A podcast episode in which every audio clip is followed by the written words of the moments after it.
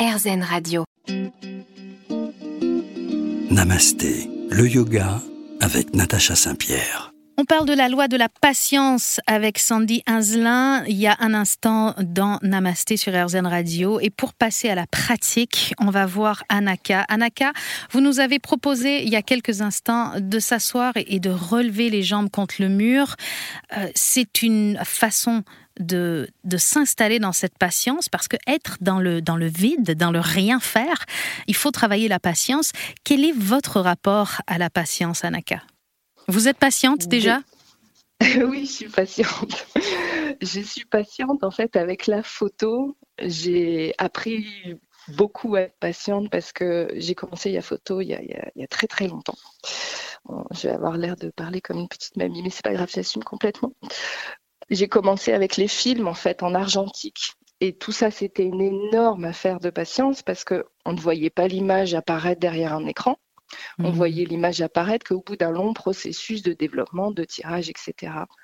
Plus l'apprentissage aussi de la photo demande euh, des années pour euh, maîtriser tout un tas de paramètres en même temps et créer une harmonie dans une seule image. Et tout ça, en effet, ça demande de la persévérance, de l'attention, de la concentration et énormément de patience. on fait 99% euh, de photos ratées au début. ça demande, ça demande de la patience. Ces notions euh, voilà, d'humilité, de patience, de persévérance. Euh, vraiment, la photo, ça m'a, ça m'a appris tout ça et de le lier aux notions du karma en même temps que mon apprentissage, ça a vraiment était en cohérence pour moi. Quoi. Sandy nous parlait de compassion, qu'il faut de la compassion pour être patient, parce qu'il faut accepter euh, que les autres ne soient pas nécessairement dans un état d'éveil tel que le nôtre, ou que les situations de la vie ne soient pas telles qu'on le souhaite toujours. Quand on est photographe, on est confronté à ça aussi. Euh, les gens euh, qu'on a à photographier ne sont pas tous mannequins et ne sont pas tous parfaits. Oui, complètement. Et, et c'est un exercice qui est très difficile, euh, je, trouve, en fait, pour les gens qui sont de l'autre côté de l'appareil. Vous, euh, vous, arrivez à vous mettre à leur place et vous arrivez à déceler ce qu'ils ont de beau, même quand ce n'est pas au premier plan?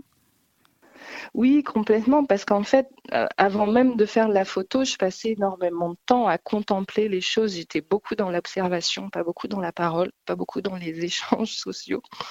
Et du coup, je sais pas, je, passais tout mon temps à observer le monde, les choses et à voir qu'il y avait toujours quelque chose de, de qui vibrait, d'esthétique et qui, qui, qui m'appelait, qui m'interpellait. Et c'est ce que je perçois aussi chez les gens et c'est ce que j'essaye d'attraper. C'est un exercice difficile. Si c'était facile, nos téléphones déborderaient de photos réussies à tous, et ce n'est pas le cas. On, parle au tout début de ce livre de l'intention, euh, et je vais en reparler dans un instant avec Sandy, si elle veut bien. On parle de l'intention qu'on doit mettre euh, dans ce qu'on fait. Euh, dans la photo, c'est la même chose. Pour réussir à avoir une belle photo, il faut plus que la technique, il faut l'intention aussi. Ah oui, c'est énorme. C'est vraiment l'impulsion qui va donner toute la direction à l'image après. C'est le, le, ce que moi personnellement je me dis avant de commencer à faire des photos, ça va vraiment diriger la séance en fait. Et d'ailleurs, euh, euh, je, me, répète toujours euh, un peu la même phrase avant de démarrer un shooting, justement pour que ça aille dans cette intention-là, la phrase est toute bête, elle paraît hyper présomptueuse, mais pour moi, elle marche. À chaque fois que je vais démarrer un shooting, je me pose avant et je me dis aujourd'hui, je vais faire les meilleures photos que je pourrais faire de ma vie. Et donc, à chaque séance, j'essaye de, comme ça, de me dire, je donne le meilleur de moi-même. Si tout s'arrête demain, si je ne sais, j'aurais fait le meilleur de moi-même chaque jour et je répète ça à chaque séance, en fait, pour essayer de, de, voilà, de, poser cette intention. Merci de partager votre mantra avec nous, Anaka. Et merci en tout cas de nous guider tout au long de ce livre, Les douze lois du karma, où, grâce à vos pratiques, on va arriver à euh, rendre un peu plus physique, un peu plus digeste tous ces concepts spirituels, philosophiques. Ça a été un plaisir de vous avoir avec nous sur RZN Radio. Restez là tout le monde, puisque on revient avec Sandy Inzelin dans un moment pour continuer de parler de tout ça et pour conclure sur les 12 lois du karma, bientôt la 12e loi sur RZN Radio. Namasté, le yoga avec Natacha Saint-Pierre. On est de retour sur RZN Radio avec Sandy Inzelin qui nous a expliqué les douze lois du karma, qui nous les a très très bien expliquées. D'ailleurs, si vous vouliez nous faire une espèce de, de conclusion à tout ça, parce que euh, depuis deux semaines, on écoute vos conseils, on écoute vos enseignements, et la tâche me semble ardue, je ne vais pas vous mentir. Alors, la tâche semble ardue. C'est vrai que c'est vrai que le chemin peut être long si on veut purifier tout le karma. Mais comme j'ai eu l'occasion de le dire aussi avant, euh, c'est de se dire déjà que si on ne prend pas ce chemin, ce sera pire si on en prend un autre en fait. Si on s'obstine à vouloir rester dans ces conditionnements, euh, ce sera encore plus long et plus douloureux. Ça, c'est peut-être une première chose qu'on peut dire. Et euh, si on n'arrive pas à se libérer de notre karma en une seule vie, on a la chance de le faire au, tour d'après? On, repart de là où on était ou on repart de zéro? Euh, non, on repart de là où on était. Euh, dans les textes, ils disent bon le, passage entre la mort et la renaissance, euh, il peut y avoir des voiles qui se qui se replacent, mais qui seront beaucoup plus faciles à dissiper. En tout cas, on a oui, on a capitalisé, on pourrait dire. On recommence pas tout depuis zéro, sinon ce serait impossible.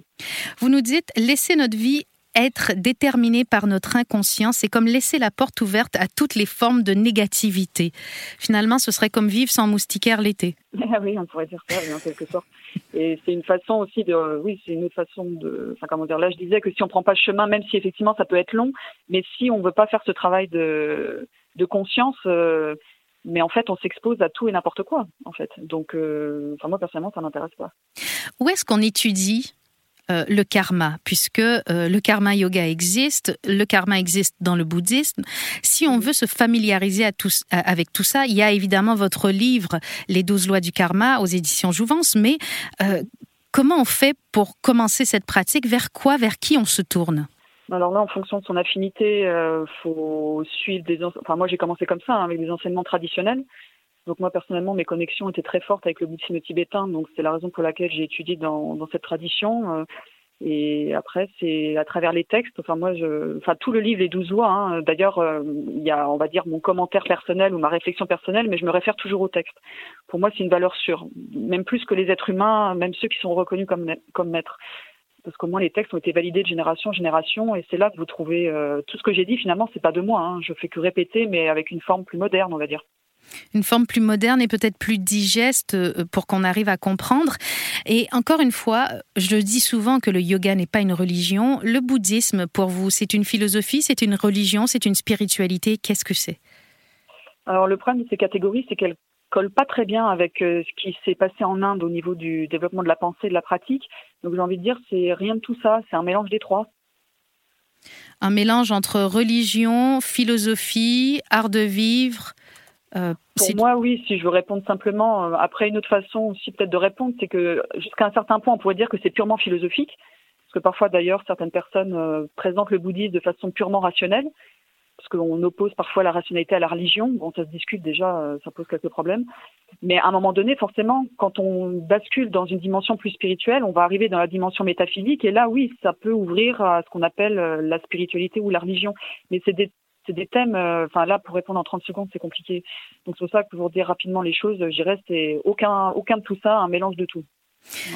Alors, vos trois conseils pour vivre une journée où on va cultiver un bon karma alors moi, ce que j'aime bien faire, même si euh, c'est compliqué, hein, parce qu'on parlait d'amour, compassion à, temps plein. Alors avant d'être là-dedans, c'est déjà d'arriver à rester avec le souffle à temps plein. Ah, connecter avec sa respiration, c'est très yogique ça. Euh, oui, mais c'est très pratique parce que la respiration est toujours là.